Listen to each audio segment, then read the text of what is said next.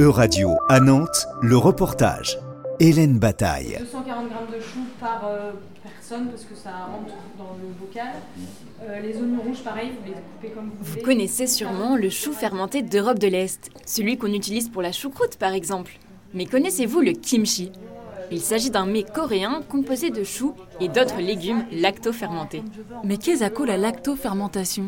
Pas de panique Pour mieux comprendre cette technique, direction l'épicerie équitable à Nantes où l'association Les Mains Vives propose un atelier de cuisine spécial lacto-fermentation. Chloé, cofondatrice des Mains Vives. Et ben alors là, on fait une préparation d'un kimchi traditionnel coréen, donc une version en tout cas d'un kimchi traditionnel coréen avec des produits euh, locaux euh, au maximum. Donc le chou chinois vient de Bougnay, euh, les carottes, euh, l'ail viennent de Vendée. Et donc euh, là, il y a cinq euh, personnes qui sont venues euh, participer à l'atelier de confection. Et donc on découpe, euh, on découpe les choux, on découpe les carottes. Chacun fait son la découpe qu'il souhaite pour mettre dans son bocal. Une fois le bocal fermé, il faudra attendre environ un mois avant de pouvoir déguster cette préparation. Un mois? Mais pourquoi? Pour laisser du à la lactofermentation justement. La lactofermentation, c'est une euh, technique de conservation. L'idée, c'est de couper les légumes, de les saler. Le sel va faire dégorger les légumes et il y a certaines bactéries qui vont être empêchées par le sel.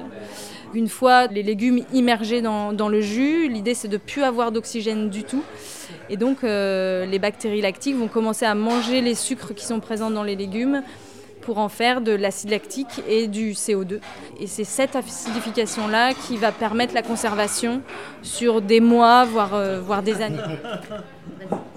Sur le plan environnemental, la lactofermentation présente un réel avantage. Colline, cofondatrice des Mains Vives. Quand il y a des surplus alimentaires, ça permet aussi de conserver, de ne pas gaspiller, de- d'éviter d'utiliser trop d'énergie à, à chauffer, à stocker, à garder au froid.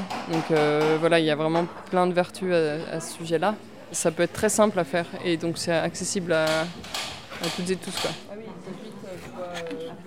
Et comment ça se mange le kimchi? Mais on peut faire des omelettes au kimchi, c'est super bon. On peut le manger avec de la mozzarella aussi en entrée ou à l'apéro. Euh, Moi, je dirais les recettes les plus dures, le plus simple, un riz sauté avec du kimchi. Oui, Rien que ça, c'est très simple, ça, apporte beaucoup de saveur euh, au riz. Euh, sinon, sur des plats peut-être un peu plus traditionnels, il y a le, ce qu'on appelle le kimchi shige, qui est un ragoût de kimchi. Au-delà des traditions coréennes, les préparations fermentées gagnent du terrain en Europe. Dans le célèbre restaurant Noma au Danemark, le chef René Redzepi a ouvert un laboratoire culinaire dédié à la fermentation. C'était un reportage de radio à Nantes.